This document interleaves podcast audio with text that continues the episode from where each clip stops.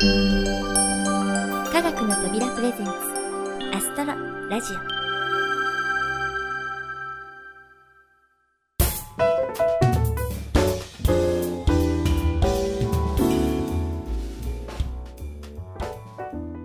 皆さんこんにちは。土屋ゆ子です。さてまずは2月14日のバレンタインコンサートにご来場いただいた皆さんありがとうございました。私もね一生懸命演じてそして歌わせていただきました。いかがだったでしょうか？というわけでね今回はそのバレンタインコンサートの感想からお話ししたいなと思います。ご来場いただいた方はね思い出しながらまたねいらっしゃらなかった皆さんも想像しながら聞いてください。今回のコンサート1曲だけオケを使ってあとは全部生演奏していただきました。私が歌う曲を5曲。生解説に合わせての演奏が6曲というね大変な数の曲を本当にもう短い間に覚えていただいてさらに本番ね1時間以上ほぼもう本当にお休みなしって感じの演奏すごかったです。演奏していただいたこよさん阿部さん永田さん池城さん本当にお疲れ様でした。そして解説に合わせた音楽もねなんとオリジナルだったんです。あの作曲編曲はこの番組の「みんなで作ろうみんなで歌おう星の歌」でもお世話になっていますディープヒールドさん。最初の方のゆっくりとした感じの曲から後半のねスピード感のあるテンポの速い曲までごいもう本当に素敵でドームに映し出される宇宙の映像とすっごくマッチしていたなって思います。うん皆さんはいかがだったでしょうかね。最後に忘れてはならないのが映像演出と解説を担当していただいた葛飾区郷土と天文の博物館の新井達之さんです。これまでも単なるプラネタリウムコンサートではなく星の解説と演奏の融合を目指して数々のコンサートを手掛けられてきた新井さん。直前までねこだわっていただいて映像演出に手を加えられていたと聞いています。また通常の投影の時の解説には固定ファンもたくさんいらっしゃるくらいの方ですのでね。星の一生の解説を時には優しくそして時にはもう力強く激しくお話ししていただいたのがとっても印象的でした。そして最後に私の感想なんですけれどもうんそうですね。あの丸いドームの中で星や宇宙の映像に囲まれて歌うっていうのは本当に特別な気持ちになるんですよね。お客さんも演奏している人もスタッフの皆さんもドームの中にいる人たち全員と気持ちが近いなってそんな気がするんですよね。うん。これは本当に絶対に他では味わえない独特の感じなんです。あんな環境であんな素敵な空間の中でコンサートができたことを本当に嬉しく思っています。終了後のねアンケートでも良かったっていう、うん、そういう嬉しいお言葉をたくさんいただきまして出演者スタッフ一同とっても喜んでいます。科学の扉ではまたどこかで上映できるように準備中とのことですので今回いらっしゃれなかった皆さんもね是非心待ちにしていてくださいね。私をはじめとして、えー、演奏者の皆さんも一人でも多くの皆さんに楽しんでいただけるように願っています。さてバレンタインコンサートのご報告はこの辺にしましてお待ちかねあゆこのサイエンスバーです。といっても今回は何やら様子がおかしいみたいですよ。それではどうぞ。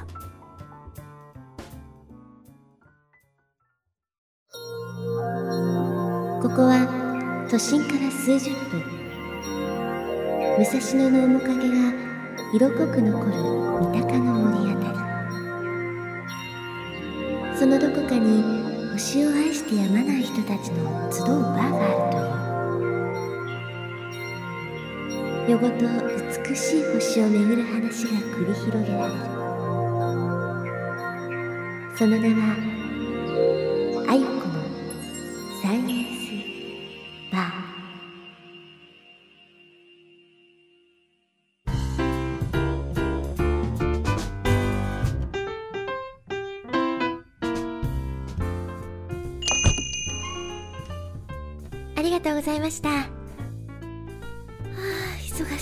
しやっぱりメートルディさんがお休みだと大変だわ。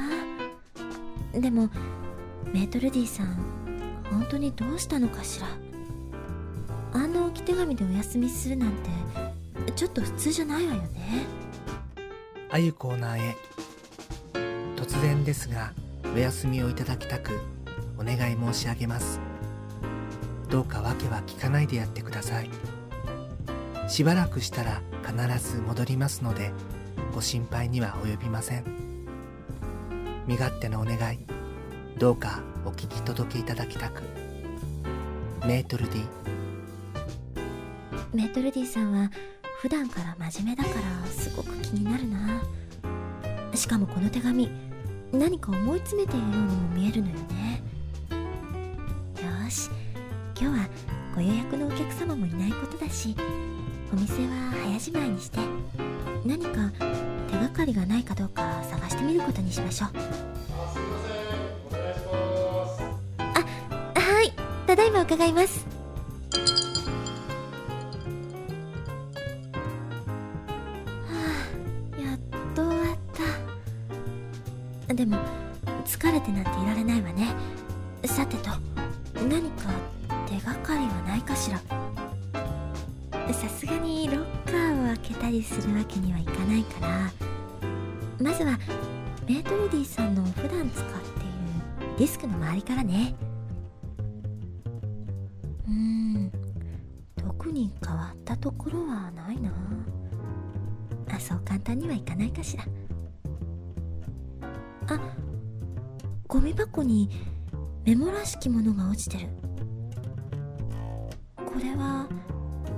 あ確かにメートルディさんの字ですね。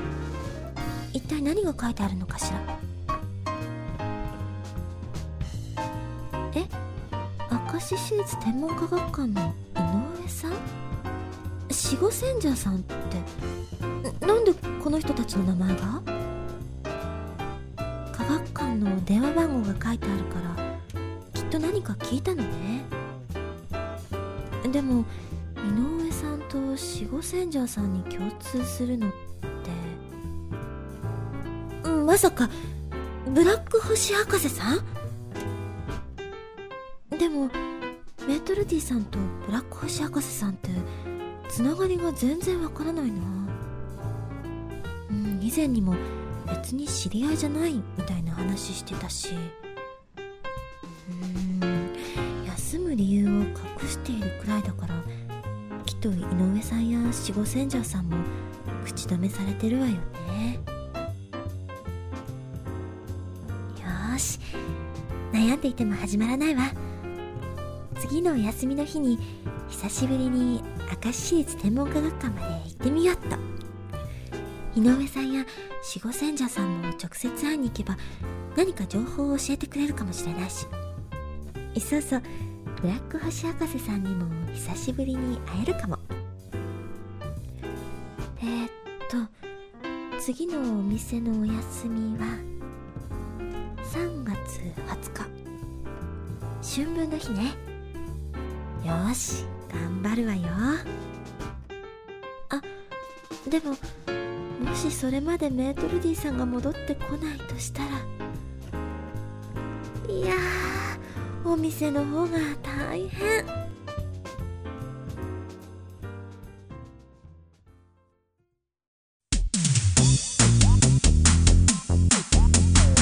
アストロラジオ。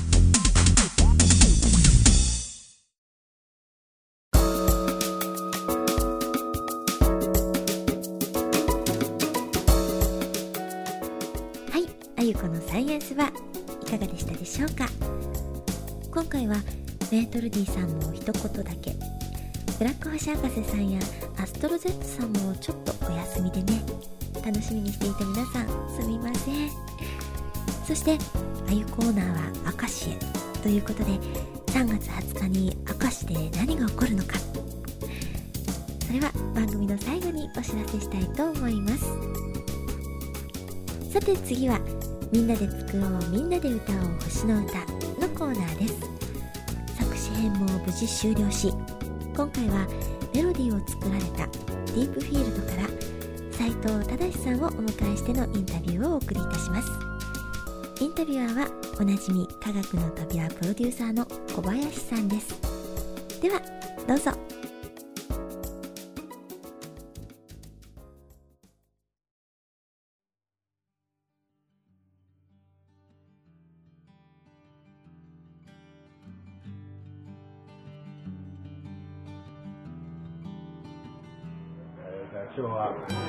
歌の作曲をお願いしました。リープフィールドの斉藤さんに、えー、お越しいただいてます。斉藤さんこんにちは。こんにちは。よろしくお願いします。そうです緊張とかするタイプですか？しません。しません。はいしないですか？さっきと調子が違うような。はい。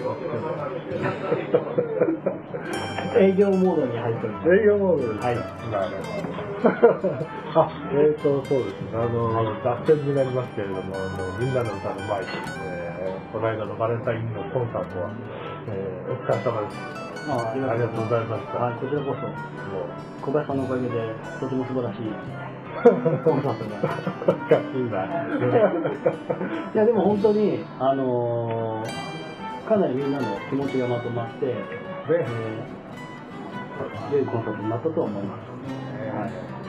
まあ、星様つながりとい。うことでね、はい今後もああやって、えー、どうもねいろいろとやっていきたいと思いますが、えー本来の、えー星の歌、はい。ね、みんなで作ろう、みんなで歌おう、星の歌、でみんなで作ろうとは言いつつ、はい。えー詩の方は、えー先週まあ先月までですね、うちの語り手さんに作っていただいたわけですけれども、えー作曲の方は、まあ、もちろん、えー、一手に引き受けていただいたわけですけれども、えー最初ですね、その、まあ、みんなで本当に歌えるような、ポピュラーな星の歌を作ろうじゃないかというお話をさせていただいたときに、えーなんかこう感じたものとか、ありますか？どんな、そんなイメージが湧いたよとか。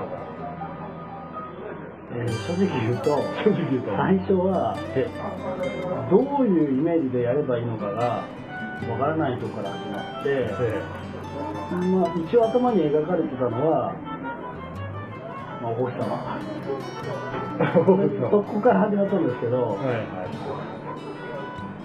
い。もうとにかくその、綺麗にこうキラキラ輝いてるお星様と、うん小林さんが提示してきたような音楽をどうつなげるのかっていうのはすごく最初悩んではいはいはい。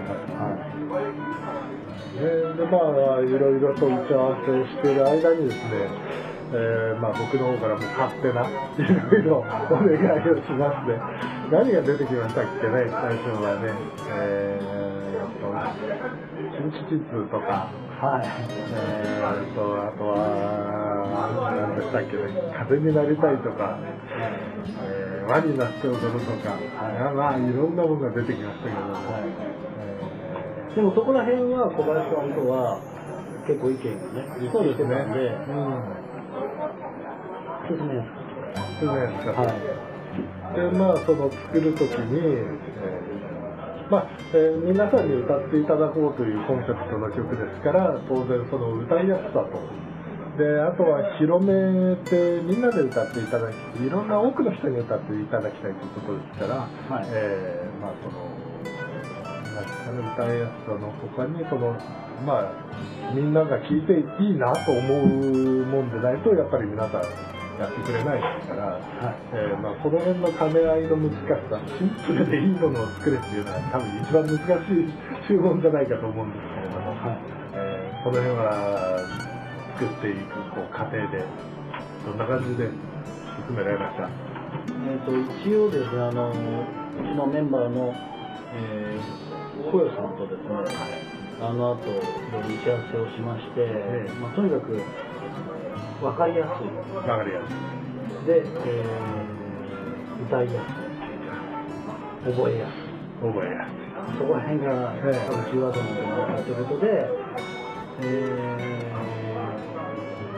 ー、分かりやすいっていう面では、まあ、なるべくそのメロディーをシンプルに、うんで覚えやすいっていうところでも、えーそのメロディの動きですよね。あまり複雑なものは入れないで歌いやすいってところでは細かい音符をちょっと抜こうっていうことで。はい。はいはいだから割とその音符の刻みが J−POP のように、はい。ちょっとね難しい刻みだったりとかね、ないと思うんですけど、はい。で最初実はその完成形っていうのは手直しが、えーその前に2回ほど入っていて要は3回目のものなんですよね。小林さん知ってると思うんですはい。でかなりそのメロディーラインも大きくなったりとかしてて。えでこの辺でまあそのなんでしょうね。こうスケールの大きさっていうかそういうのもちょっと表現できたらなっていう部分もあったりとか、えでかつその幅広い年齢層の人がえ歌えるような、えーもの。えはいっていうのもかなり念頭にあってだからまあちっちゃい子もそうですけどお年寄りでも歌えるようなメロディーラインとかねまあ歌えないにしても覚えられるようなとかね、そうですね、はい。うん。そこら辺はすごく考えて作られたなるほど。これね、ちょっとね、聞きたかったんですけど、あのーシンプルなメロっていうと、大体こう、まあ、いろいろと限られてくるわけですね、バリエーションというか。で、それでも、今ほら、童謡やなんかで残ってるシンプルなメロディーとかって、なんか、誰もが聴いても、やっぱり、ああ、いいなって思うようなもんが残ってるわけじゃないですか。ね、蝶々蝶々生羽とばれっていうのと、桜桜よりの空はっていうのは、ほとんど、ふわりはほとんど一緒だし、ので、なんか本当にメロディーが、の上がり下がりが逆転したようなので、どっちもなんかすごく残ってたりするじゃないですか。はい。ああいうのを聞くと、そのシンプルなね、まあ、今回のその、星の歌のボード、目標はほら、非常に高くてね、キラキラ星を超えるような、えーものにしましょうっていう意気込みでは始めたりとかしてますけれども、まあね、そういう普遍的なところは、やっぱ大変だったんじゃないかなと。いや大変でしたよ。それがうん。要はそのキラキラ星とかその童謡みたいなものとか、ああいうこうなんですかね尺の短い。ね。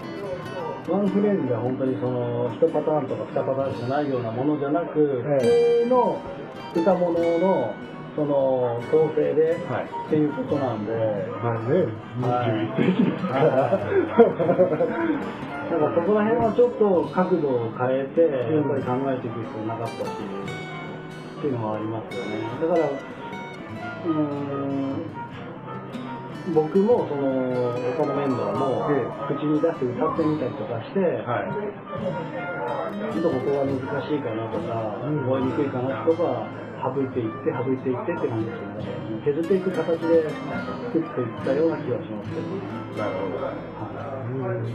そもそもですね、斉藤さんのそのやられているディープフィールド、はい。ね、ディープフィールドのよく浸透宇宙とかね、はい。そういうあれで、まあ、使われてる言葉ですけれども、えー意識してネーミングされたんですか？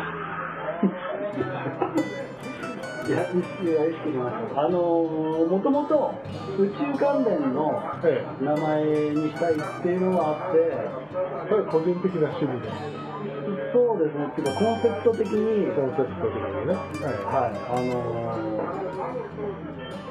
ー、えっと、もともとは、えー、3人で始めたんですよ。はい。あのーで今いるあのーまあ、今は主に、えー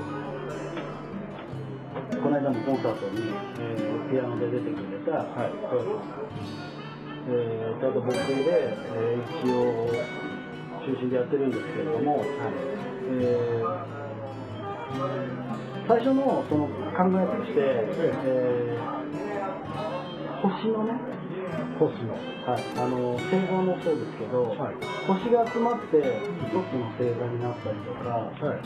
まあ、星雲になったりとか、なんかそういうところの発想から音楽をそういうなんかね、えー一つ一つ輝いてる人たちはい。がこう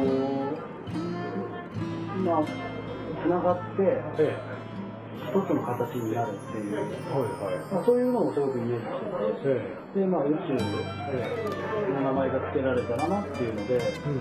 すごく探してたんですよそれにしてもディープフィールドっていうのは、それこそ専門的な単語ですよね。そうですね、うんもう一番深いところなんか普通じゃあこう、キラキラした人がより集まったらいいなって、バンとかつけそうな感じじゃないですか。そうですよねだから何そもそもディープフィールド。はい、あのー宇宙の、まあ、一番深いところの星たちじゃないですか、はい。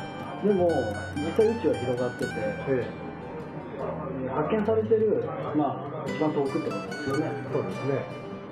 でもその先にもあるってことですよね。そうですね。ですよね、ええ。ということは今発見できるその技術のえ一番遠く、え、はい。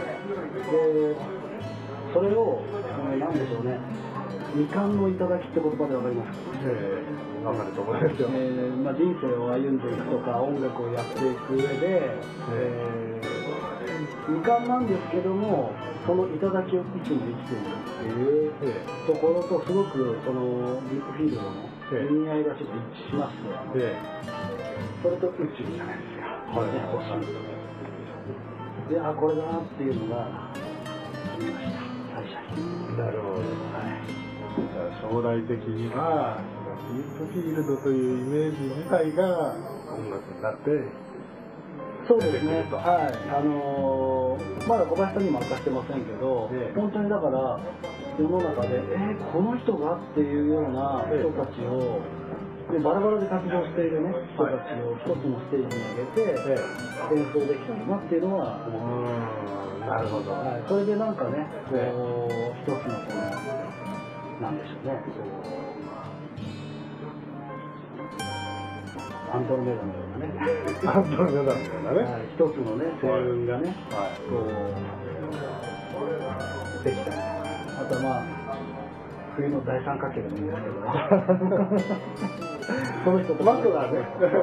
まずはね、はい。ぐらいのところからね。そうですね。なんかね、まあとにかくだからその架け橋がね、はい。まあ、とにかくできたらっていうね。うん。まずディープフィールドがその架け橋になるんですとまあ今そうやってその科学の扉さんと関わってるのもまた新しいそのね星座を生み出している感じがしてすごく楽しいです。なるほど。あれですねアンドロメダが収まるようななんかでっかい器を用意しないといかんですね。え え。まあそんな斎藤さんが作った星の歌のメロディーが気になるところですが、えー実はですね当初の予定だと、えー、語り部さんの星のその詩を作るのが4回続いて今回、えーメロディーを発表するっていう風な言い方をしてたんですよ。だけどよく考えるとここでメロディーをね単品で発表すると今までの詩と組み合わせてなんかこうなんとなく歌えちゃったりするじゃないですか。そうすると最終的にこのね、えー、語り部さんの合唱で完成っていう形で終わるんですけれどもそれがなんかインパクトなくなっちゃうよねっていう気がするんですよ。で今回は、えーそのメロディー単体の発表をなしということで、えー次回に次回次回は、えー、と明石の特別演がちょっと入ってしまうので二次回に、えーその星の語り部さんの合唱を組み合わせた形で、えー最終的にメロディーを発表するという形でよろしいですよね。なんで？今メロディーよこせって言われても逆に困りますよね。はいやり ますしますそうですね。了解です。ええー、じゃあまあそんな斉藤さんが作ったその歌のメロディー気になるところではありますけれども、発表は持ち越しということで、ぜひ多くの人に歌っていただけるようなものになってるといいな。まあ僕はね、うん、なってると思ってますけどね。小林さんはもう歌えるんですよねまあ、一応、歌えますけどね。はい。そんなところで、えー、レドの斎藤さんに、えー、お会をさせていただいてお話を伺いました。えー、それでは、えー、また、次回の、えー、中継の発表をお楽しみにお待ちください。えー、斉藤さんは、今日はありがとうございました。ありがとうございました。はい、どうも。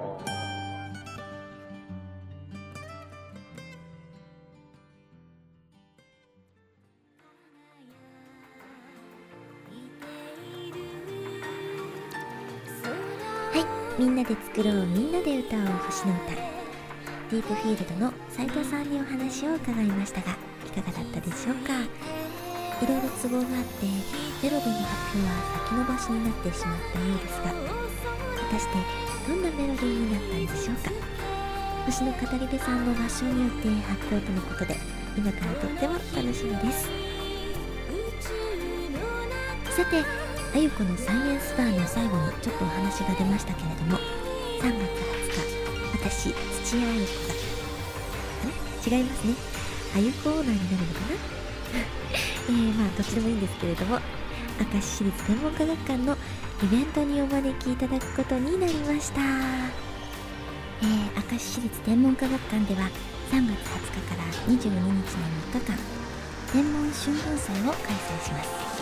その中で毎日15時50分より2階プラネタリウムで特別プログラムが行われるんですけれども私土屋ゆ子は初日の20日にお邪魔させていただくことになりました。